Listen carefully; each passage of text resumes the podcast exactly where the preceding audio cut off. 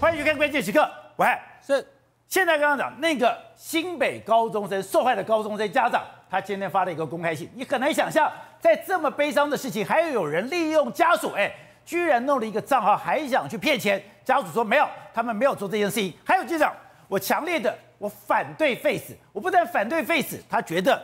这个社会应该要给他的儿子一个公道。今天不管是交所犯罪的，或者这个犯罪者，应该得到他应有的法律惩罚。可没有想到，这个时刻，哎，王心怡前两天传出来新闻是，他的癌症还在开刀，还在治疗当中。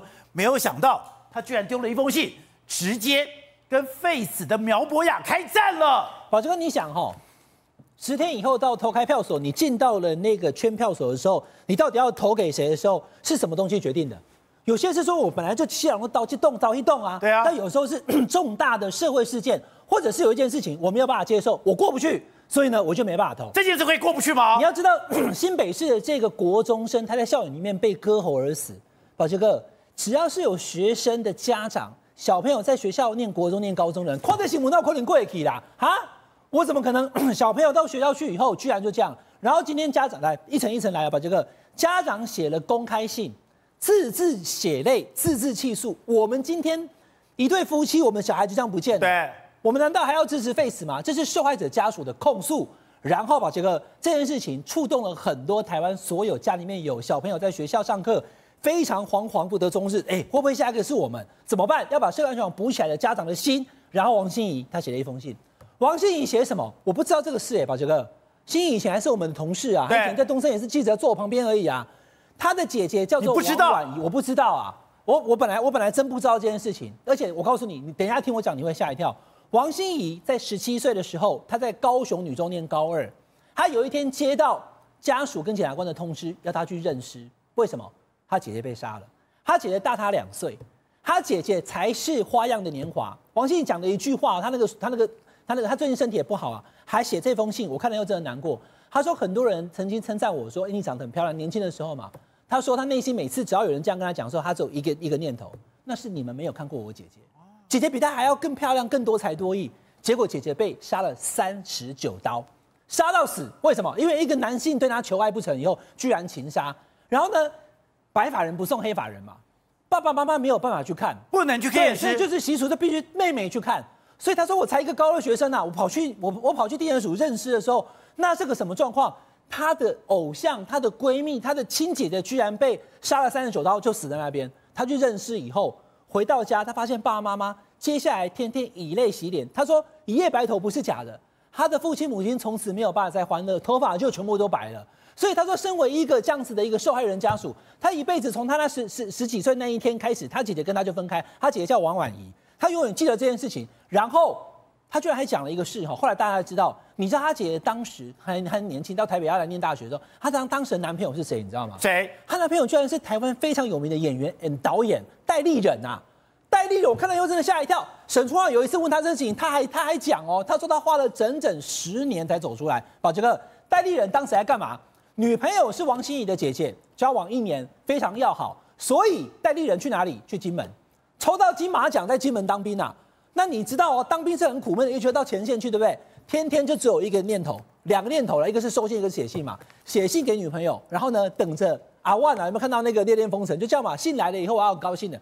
戴立忍说那一天他写信给他女朋友王婉仪嘛，写完了以后呢，那辅导长晚点名，大家在那个这个这个中山市里面在那边休息的时候呢，信才刚写好，电视新闻七点打开一看，居然是他女朋友被人家杀了三十九刀。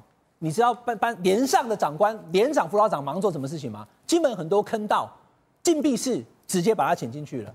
怎么知道他？因为金门是这样哈。那当年他当兵，他八个月服那个、那个、那个、那个去当兵，服役满八个月才能第一次放假。他等了八个月到了以后，我要回台湾去见我女朋友。女朋友从电视新闻里面看到说，居然已经被杀死了，所以他完全无法接受，情绪崩溃的情况之下，部队的长官、辅导长、连长怕他会想不开或怎么样，把他关进禁闭室啊。所以戴立人很清楚这件事情。他有一次上节目的时候，他就跟大家分享说，以前他没办法谈，因为把这个他花了整整十年的时间才走出来。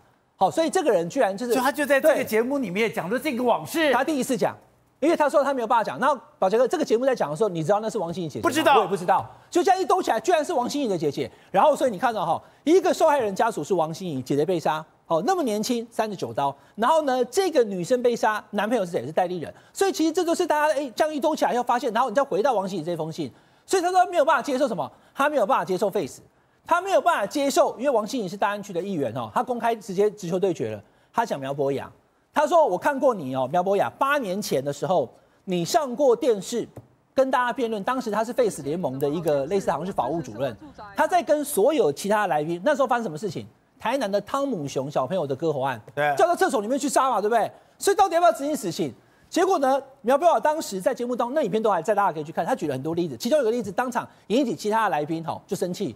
他说：如果有一个人他超速撞死人，要不要判死刑？当然不用啊。如果有一个妈妈。”他如果说这个小朋友这个久病不愈以后，他妈妈把小朋友给掐死了，要不要判死刑？不一样啊！对对对对，宝杰跟你讲没错，就是就他讲的这些例子，当下就跟其他的来宾就吵起来了。那现在这个是影片被翻出来嘛？所以王心怡就直球对决啊，他说：“请问苗博雅，你现在选大安区的的的立委，因为苗博雅是大安区的议员啊，你还是这个想法吗？如果是的话呢，他就公开反对，他不要支持嘛，他不要支持要废死的苗博雅。好，那。”宝杰哥，你要知道哦，这个话题为什么我从刚刚讲到这里，大家逻辑上很清楚，就是说它是一个重大的议题。对，过去因为前面有个新北高中生，既然在自己的班上，而且是品学兼优，我后来听说他他有可能会念能够念到非常好的学校，就就这样子往生了。那他爸爸讲哦，他们是一个平凡而单纯又觉得幸福的这个家庭，他有一个姐姐，哎，这个哥这个他是弟弟，弟弟常常会照顾这个姐姐，因为这个姐姐有一点身心障碍。就没想到这么小的、这么这么好的小孩就这样走了，所以这个重大的社会事件引起我刚刚讲的，回到我一开始讲的，你记得投开票的时候你怎么投票的时候，你会去想，那所以谁是支持 Face 的？大家会连接说，哎，是苗博雅，哎，是民进党。所以这个议题再加上最后一场上个礼拜六的总统辩论会的时候，侯友谊就跟赖清德直球对决啊，他就反对 Face 啊，他认为应该执行死刑，他还问说为什么三十八名的死刑犯已经定谳没有执行啊？赖清德他显然有备而来哦，他马上去翻他那个手上的资料。他说：“哎，我跟国人朋友报告，我们现在中华民国没有废死，他只是没有执行。那民进党到底废不废死？好，那就对了。所以就重点，我刚刚讲完以后，哎，反而可能变成这一次选举的一个破口，变成一个对决点呐、啊。因为你要知道，现在目前在这次的新北市的事件发生之后，即时的民调，过去还有八成以上的，有降下来一点。可是来把这个你看，七成三的选的台湾的民众是反对废死的。”百分之七十三，对不对？对，他是反对废死，加起来是七十三嘛。而且他非常有趣的，哎，会非常微妙的一个东西，怎么？一般来讲，我们讲非常、非常、非常支持跟非常不支持的，照理讲都是少数。照理讲还算支持，不太支持的应该是中间比较多数。结果非常不支持的就五十二点一，不太支持的二十一点四。所以不要说加起来七十三点五不支持了，光是一个非常不支持就已经过半，五十二点多趴了嘛，已经过半了嘛。那今天现在这次选举十十天以后要投的是总统跟立委，每一个都是单一选区，都是对决的。谁如果拿到百分之五十的票，谁就赢了嘛。那所以你就知道，哎，既然这个议题是重大的时候，国民党当然就攻你这个啊。地方的议员王心怡，跟当然我我我必须要理解，这是王心怡的切身之痛，他选择在这个时刻站出来有他的理由。对，但是他讲的是事实，他是一个受害者的家属。不是，而且他面对的苗博雅是最有代表性的啊。所以苗博雅是。赖清德民主大联盟挑选出来的嘛，他千挑万选的，谢佩佩还去改改改去选另外一区。对，所以苗博雅，我我我刚刚在我们录影前，我也再确认一下，苗博雅到底回应这个问题没有？好像还没，因为他必须要去跟大家讲，八年前他的谈话跟现在目前选立委的苗博雅是不是看法一致？可是 Face 联盟的法务找出来的，啊，阿苗基本上他不会改变说法的。可是那问题就来了，如果没有改变说法，还是认为支持 Face 两公约，然后认为呢有可能误判，然后认为呢这个死刑的执行无法来。禁止下一次的死刑发生。宝杰哥，台湾的想法为什么会这么多？你知道吗？因为不是大家支持死刑，并不是说我有实行死刑，死刑的执行就可以免除下一次的杀人的发生。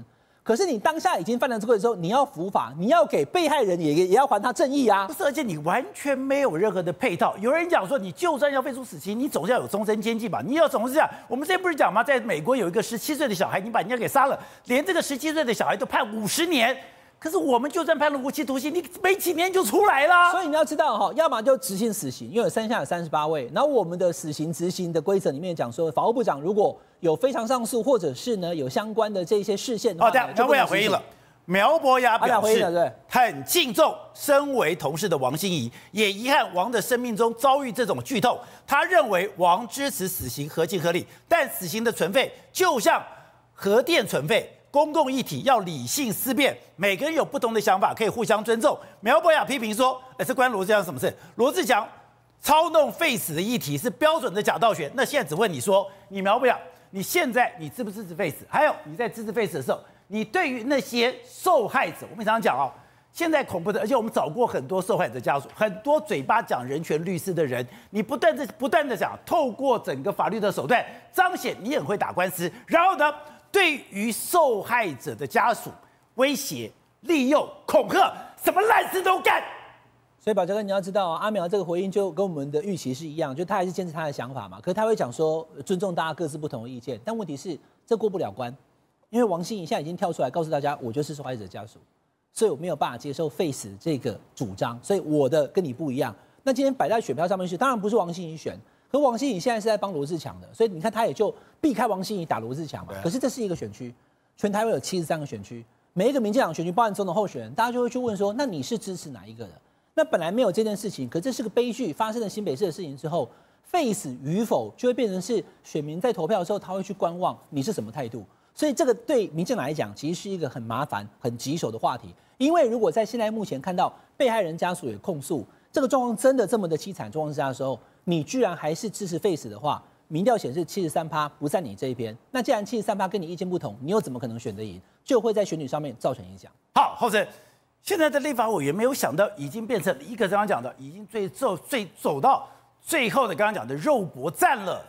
因为我觉得他这个选区其实原本来讲相对单纯啊，罗志祥罗志祥的状况应该是应该是不错，但我觉得他们现在现在一个状况是说，因为你母鸡没有对决，没有议题，哦，通通都没有。假如说到现在为止，那两两波嘎掉嘛，可是那小鸡变成出来自力更生嘛。我觉得王心怡出来这个这个议题就会变成他他的扩散效果在于说，他对民党过去的执政在这个议题上面，因为民党过去是在这上立场上是是。他虽然没有讲讲说我们要废死，但是那个立场是明确。那他多多少少就会对每一个每一个立委的选区产生一点点影响。原本一点议题都没有，好，现在开开始有一个有一个议题，多多少少产生产生一些效果。我觉得我觉得对对于整个立委的选举来讲会是这样，因为因为这个本来应该是侯友宜擅长的题目，但侯友宜没打好嘛。那天那天跟那天几几乎几乎没有没有打到嘛，而且这中间因为他还涉及到青少年割喉的那个那个问题，所以他非常非常复杂。但是问题是侯友宜那个打法其实离离一般民众太远。可是当王心怡加在这个时候去加码那个那的时候，对，大家对于青少年受害者的家长丢出来的公开信，再加上王心怡的这个公开信，这两个就就变成说这个议题就就会就会产生产生一产生产生一部分效果。在没有议题的情况下，这个议题就变得重要。如果你今天来两年两个候选中候选人有其他议题在打就不重要。可问题是你你看现在民党还打嘛，在打房子嘛。还在打柯文哲的房子，然后还找一个自己有五百坪土地的发言人去打打柯文哲五五百五百件土地五百个土地的发言人李连会去打柯文哲的土地，然后被乡民笑，然后继续继续再打侯友宜新庄的房子。那相较于这你们两个这个姿势，那这个就东西的它公益性就比较大，对一般民众来讲就会比较有感。会有扩散吗？我觉得多多少少，你说会会有大规模不敢讲，但是以目前状况来讲，这个议题多多少少都会有会有影响。好，宇轩，当大家把焦点放在总统的时候。你说现在这个更关键的是，现在整个从北到南，应该讲的整个新北，这个应该讲新北、台中很多地区，哎，那个都已经出现我们无法想象的翻转，而且进到割喉战了。宝哥，新年的重点更不在于总统大选哦，就是说其实是立委盘才是一个最关键的地方，因为基本上不管是议题的导向，或者是说在整个选票上的一个拼搏，立委盘它都时时刻刻在影响总统大选，所以你反而是看立委的席次。到整个战况，你就能看出总统大选的端倪。我们刚才跟大家介绍过蔡壁如这个想都没有办法想象的一个区域跟人选，就现在打到如此激战。那我反观，其实新北其实也一样状况。新北，哎，过去大家讲新北，新北不都稳定了吗？新北应该精准的讲叫做苏系的大本营嘛。过去有谁？过去大家最为指标性的有苏巧慧嘛，对，有吕孙林嘛，就吕孙林被翻了嘛。还有谁？张宏禄、吴炳瑞。大家都不知道，全部都苏系，所以是苏系的大本营呐、啊。理论上来讲，各位你们不知道的是，的确新北市长国民党侯友宜他是连选连任，结果在立委席次上总是民进党大获全胜，结果这个状况到了今年竟然也产生了批变跟质变跟量变，产生了变化。我就举一个例子就好了，哎、欸，过去大家讲说谁？吴炳瑞，吴炳瑞他理论上来讲是叫什么？连霸再连霸，稳到不行嘛，根本没在选嘛。就吴秉叡最近在忙一件事，在干嘛？哎，北楼梯。什么叫爬楼梯？哎，爬楼梯就是挨家户拜访嘛。各位，你知道家户拜访最常出现的在景象在哪里吗？党代表投票，国民党党代表投票才要去爬楼梯嘛。在民进党第一个爬楼梯谁？段宜康。万华那时候大家选他根本不会上。他就是把每家按楼梯按门铃，按门铃说我是段宜康，我可以我可以不可以来说我的这个东西？你门打开了以后，哎，他就爬楼梯送到你家去，哎，宝来哥这种叫阿婆啊，谁干嘛家表嘛？你像这种你要到家户拜访等级哦，各位你可能很难想象那个概念是什么，就是乱枪打鸟，我根本不知道地毯式搜索、地毯式轰炸，反正呢，我今天就是选定一条街，我根本也不知道有没有人在家。可是我觉得那会听不懂。皇天不负苦心人的玩法，对，但是吴炳瑞哎，我再讲一次，吴炳瑞哎，吴炳瑞是连霸几届了，对不对？然后你说遇到这个蒋新章有必要吗？真的有必要？为什么？各位，蒋新章也不是什么没来头的人呢，蒋新章他的老爸是谁？是蒋根煌啊。哦所以说他在这个选区，他有他基本上的一定的基本盘跟一定的实力嘛。而当现在整个整体的大风向跟状况批变的时候，你就知道，连这种我们讲吴炳瑞都必须要做这个动作。那我再举一个例子好了，吴秉叡都去爬楼梯，挨家挨户送文宣了，代表他状况紧急，因为他不是一开始就爬。宝杰哥，你看他，你知道他跟我们刚才讲段永康最大的差别是什么？他是最近才开始爬。哦，这样最近状况有改变，很紧张。但我想张宏禄，你知道现在被这个林国春两个人打得如火如荼，但这这两个人之间哦，本来战况就很激烈了，但最近激烈到什么程度？什么激烈？林国春今天跑出来说：“哎，张宏禄，我要告你。”还有什么告他？为什么要告他？他说张宏禄在直播中跑出道具讲说：“我跟你讲哦，哎，好友谊哦，跟这林国春哦，哎呦，刚刚有买票，哎，几千块、两千块，大家拢看到啊，在打这种俄语战、巷弄战。我想保一个。地方上最可怕的不是什么新闻版面，因为有些这种阿伯啦、这阿伯啊，他也不一定会看。所以呢，在地方上的新闻传播最有效什么？耳语。耳语。啊，悄悄这样，我跟你讲，我跟你讲，然后一传十，十传百，所以林国春当然气急败坏嘛，说你怎么可以在地方上给我传这种东西？而且张宏禄也会被逮到哦，被逮到。对，然后他直接回应说没有啊，啊，就是地方的选民这样跟我讲啊，跟我讲，我当然就是在跟大家说。劝说这种事情哦，有在传播，要小心，要注意哦，有可能有这种状况。他在路上讲的时候被人家录音了，对嘛？对吧？直播还有画面直接直播出去了，所以现在林国春就是要拿这个东西来告嘛。等一下，我们今天我们制作单位还把他的这个全部揭露下来。他现在说，哎，基本上讲个，有的人都收到钱啊啦，一个好友谊到底买啦，所以非要不是中国吉林多啊。我跟你讲啊，有的人收到一千了，有的人收到两千了。我是讲人家四四维公园、玫瑰公园都有人收到了。对，而且你看张宏路他也没有否认啊，他说对啊，我要跟我支持者呼吁啊，对不对？就是我们不怕对手买票啊，他等于说还继续在散播这种指控。地方上其实很害怕这种耳语跟传言，你知道吗？因为只要这种，哦，所以张宏陆讲，跟选民面对拜票的过程，一直有人跟他反映对手花大钱买票，就像林国尊剪辑的直播当中，也有人反映对手买票的讯息。面对支持者的反应跟担忧，我当然要跟支持者喊话，不怕对手来买票，只要大家站出来投票，就不会让买票者得逞。但如果你抓到买票，你应该去告啊！哎。减掉代位不都在你手上吗？对啊，抓到买票，张宏禄就直接当选了嘛。他就直接拿着这些证据，然后拿去剪掉，然后林国春就下课下台鞠躬，再见拜拜了嘛。所以显然这个叫做选战策略的一环呐。你如果有在地方上都讲过，比如说他们选区有人在讲说，啊，我跟你讲啊，卖刀伊啊，放俩去啊啦，哦，伊啊那那那个买票，伊那个火爆火，还顶掉弄地啊，这个叫什么？传统地方的最擅长的黑函攻防就在这边嘛。但我跟你讲白了，其实你说白热战哦，不只是说新北这个地区。你像是现在是每一票票票都要去争取，票票都抢得很激烈，为什么？哎，最近柯文哲在做什么一件事情？哎，在扫街，哎，对不对？车队然后经过，然后做什么东西？我们刚刚讲到蒋新章，就是跟吴秉叡的，跟他做什么巧遇？巧遇，各位，你相信是巧合吗？当然不是。哎，颜宽能会在这个台中的夜市，然后巧遇柯文哲，结果柯文哲到了新北来，就你刚看到画面，哎，这个路线是谁排的？陈世军在排的嘛，就刚好经过遇到蒋经国，哎，你挥挥手，我挥挥手，然后通通变成新闻，你就知道现在变成是哦，只要能够挤出任何一点票源，不管你五票、十票、一百票，反正每一票我都要想尽办法，你就知道有多激烈。而且今天紧张到什么时候？今天整个戏子大炸锅了，对，因为今天赖品妤呢，本来跟大家讲说，对，我要办一个造势场合，但造势场合呢，你如果办在运动馆，大家进到里面没意见，就说呢，他好死不死哪里不办，偏偏给人家办在忠孝东路。宝杰哥，你知道这严重在哪里吗？他办在下午四点，但问题是封路什么时候开始封？早上就要开始封啊！但大家你了解细则都知道，它就只有一条干道叫新台五路，每天往来台北市区，然后以及新北地区，塞不是吗？哎，对，就被他搞砸了。你就看到那个地图上，整个红红一整块，而且各位。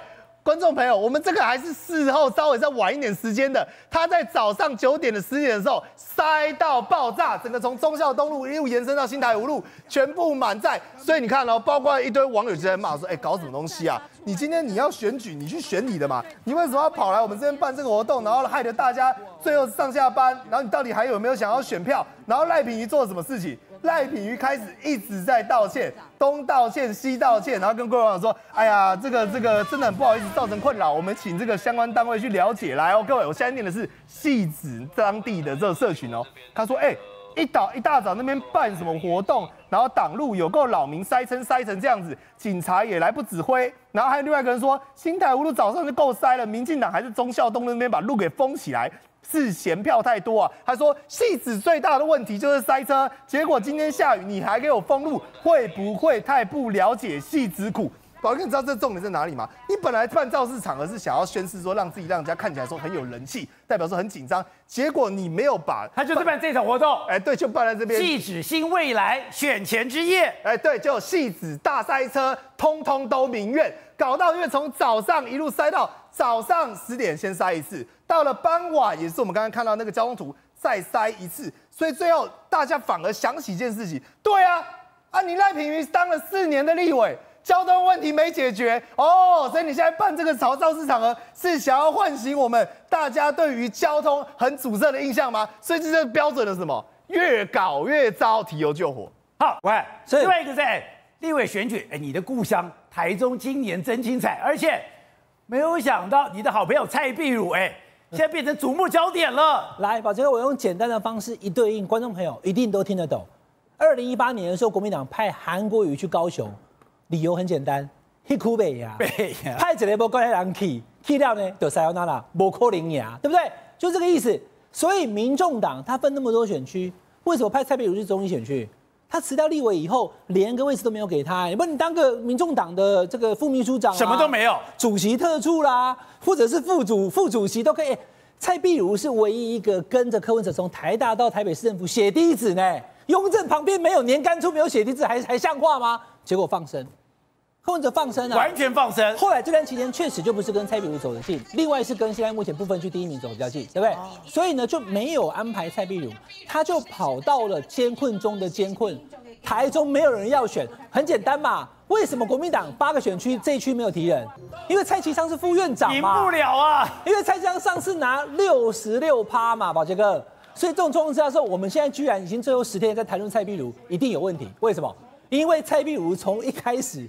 没有人理他，中医选区万中选一到卢秀燕手把手带着他，造势大会卢秀燕让他对不对？直接就站 C 位，中选会登记的时候就站在卢秀燕旁边还手牵着手，然后所有北南中全部大串联，李梅珍从高雄去台中挺这个好这个蔡碧如，游淑慧从台北去，小新也去台北高雄都来了，到中台起啦，各路英雄汉来相见哎。所以这种时候，蔡壁如突然声势越来越好，大家看起来就讨论着台中一选区居然变成激战区。国民党过去几次都没有当激战区，因为这一区就是国民党拿不回来的区。但是卢秀燕没有放弃，两个理由，吧，就要告诉你，因为卢秀燕去年选市长的时候，她在中一选区的这几个区，她都赢蔡蔡启昌，她还是赢，她赢，卢秀燕赢。所以卢秀燕现在把自己的那个票要整个灌注到蔡壁如身上。柯文哲他台北市的选举像陈思宇那一次，证明一件事情，就是柯文哲的效应。无法转移到民众党的支持者。可是卢秀燕要试看看，他如果去年市长能赢蔡其昌，现在蔡壁如能不能够赢过蔡其昌？结果呢，打到风风火火状况之下的时候，蔡壁如自己很有信心啊，蔡壁如认为他会赢啊。所以这种情形呢，下来的时候，台中市老市长胡志强出来了，对，韩国瑜也去了，然后呢，朱立伦也去了。登记参选中选会的时候，国民党有七个候选人嘛，站在中间的最中间那个人居然是蔡壁如。蔡壁如不是国民党的哦，摩利法克国民党的李冰亚、黄建豪、江启臣来凯冰亚嘛，没有站在最中间 C 位的就是蔡壁如跟这个，所以国民党大咖都去了。对，所以说国民党现在是全力在挺他。那我就有两个效应，第一个，如果我刚刚讲了四年前六十六趴得票的蔡其昌，他现在是新潮流哦，他是副院长哦，他都选输的话。代表台中会不会八席？现在是六席嘛，剩几席？台中最后会剩几席？如果连蔡其昌不会，没有人是去去去去算蔡蔡其昌核心存最稳嘛？对。这第二个，如果他真的输掉了以后，总统都可能有变化。还有，如果蔡其昌输掉这个选举，如果啦，因为还有十天要开票嘛，那二零二六就没有他的份了，换核心存上来了嘛？你已经输过一次了，你连立委都还输蔡壁如，那你岂不是升上？因为这一区都拉成这样，变成是激战区，大家都在讨论的话，整个总统选举。赖清德会受影响啊，因为蔡其昌跟赖清德都是新潮流。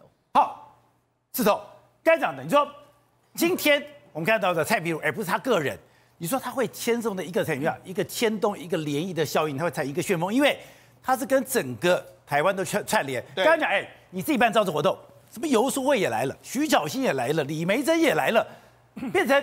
国民党全当挺一人，而且在总统大选里面来说的话，或许蓝白没办法合，但是在立委里面来说，如果蓝白能合，那当然是稳当当嘛。所以你就知道说，事实上这个蓝白合，尤其是在这个蔡壁如这一席，就变成是非常有意思。因为什么？因为他台中来说的话，我国民党我挺你，所以我们我们这个地方是蓝白合，但是在其他地方呢，你来电挖，那就也是一个蓝白合的这个样子嘛。所以你就知道，事实上以树林来讲。数理来说啊，这个洪家军呢，你看他的他是国民党的，对不对？他人家找了这个蔡壁如，还有陈世轩是市议员，哎，找了两个夹在中间，对，你不觉得哎，这就是蓝白合的这个意思吗？那样国会制衡这个关键一席，蓝白合在立委层次是互动的。对，另外一个你看这个土城这一点，林金杰也是一样啊，你看他的看棒团结所有力量，然后立委全力支持林金杰，然后蔡壁如推荐，你看拜托，你看这个还用这样子，那你不觉得哎，他就变成是，如果你把它换成是柯文哲，那不就是这个？意思吗，你只是把它换成柯文哲就是了嘛，对不对？然后你看他在台北市，可是蔡壁如能够跟不对，跟能够跟柯文哲比吗？当然啦、啊，我们知道说，事实上柯文哲出来之后，就是他们一军一城，就他们两个嘛，两个人搞了这么久，对不对？那当然都知道，哎，蔡壁如他曾经说过，他用了什么力量，都最这一生最希望看到什么？柯文哲到总统府去嘛，所以当然大家都对他印象非常深刻嘛。在这个所谓这个立委选举这个部分，我觉得有一些这个美感。譬如说，为什么？我们这个这几天的时候呢，这个这个柯文哲不是开始扫街吗？徐小新还找了这个以前的这个民众党的大学姐来帮他扫街嘛。所以你看，虽然总统大家可能是坚壁清野，但是至少在立委这一局来说的话，蓝白之间呢隐隐呢有一个合作的默契在。好，所以宇轩，离选举还有十天。居然还有一个微妙的蓝白合在运作当中。我举我讲蔡壁如，他其实最关键的，各位都忽略掉一个点。当年韩国瑜下去高雄，那是什么状况？是不是一样？全部都没有人觉得他会赢？当然。那你知道他做什么动作？因为我们一直在讲说蔡壁如仰赖卢秀燕，而且是国民党全部都支持他嘛。但少了一个根基啊。蔡壁如怎么做到让人家愿意做了？他其实跟韩国瑜做一模一样的动作。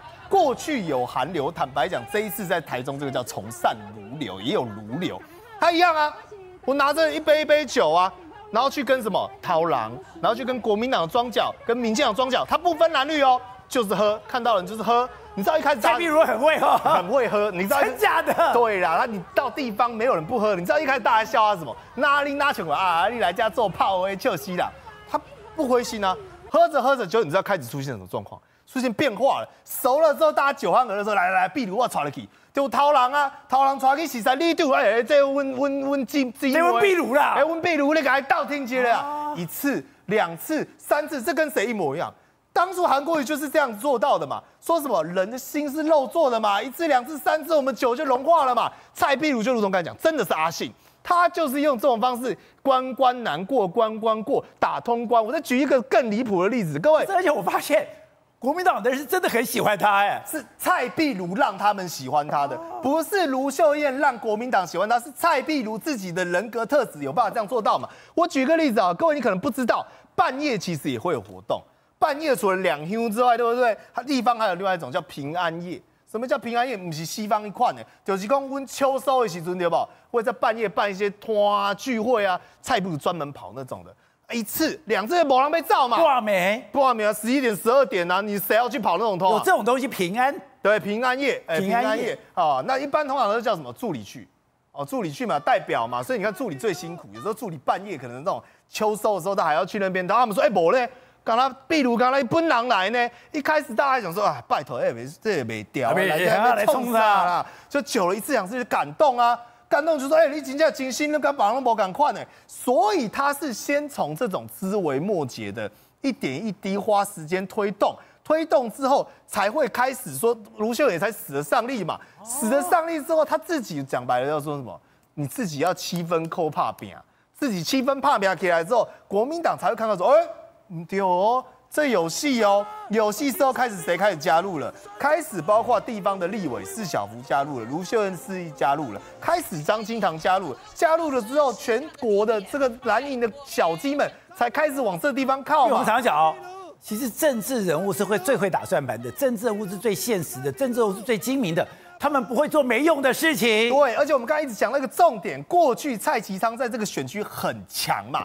但是很强，基本上蔡壁如就是想赢，但仰赖国民党力量有办法吗？没办法嘛。我刚才讲了一个重点，他是蓝绿都一样，他没有再给你分颜色，因为我今天民众党啊，我不是国民党的，所以包括民进党的，他也可以照样给人家去喝啊，照样给人家去跑啊。那有没有用？有啊，我不能把名字讲出来了。到现在很多民进党议员每天都在跟蔡壁如通风报信嘛，所以才会打得这么激烈嘛。因为代表除了蔡其昌新潮流以外的菲律势力，我讲白了，那不就代表柯 P 没有没有好好珍惜这个蔡壁如吗？把柯 P 现在要趁蔡壁如也来不及了嘛。所以你看，反而是这种，你看像民进党有一些什么正国会啊，有一些其他的英系啊，他们真的心服口服蔡其昌吗？没有啊。你选市长，一般人家选市长一个最重要的是什么？双起定，我要大家均分，对不？我在变，我要大家分嘛。就蔡良不是。都全部都让新潮流自己吃。我随便举一个例子好了，哎、欸，这个吴敏记议员他用谁？